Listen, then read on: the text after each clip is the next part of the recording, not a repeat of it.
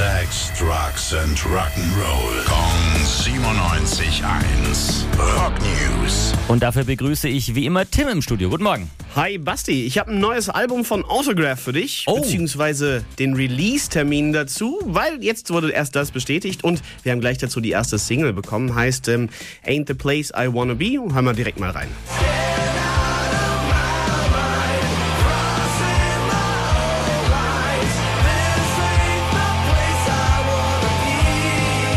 Gar nicht verkehrt. Ja, mir gefällt es eigentlich auch ganz gut. Was besonders aber an dem Album ist, es ist ähm, das letzte, auf dem Randy Rand zu hören ist, der Bassist, der ursprüngliche. Der ist nämlich gestorben, kurz nachdem die Aufnahmen fertig waren und war zu dem Zeitpunkt auch der letzte überhaupt von der ursprünglichen Band Autograph, der noch mit aktiv war.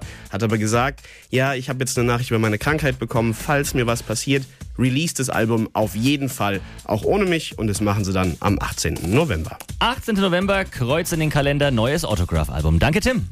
Rock News. Sex, Drugs and Rock'n'Roll. Kong 97.1. Frankens Classic Rocksender.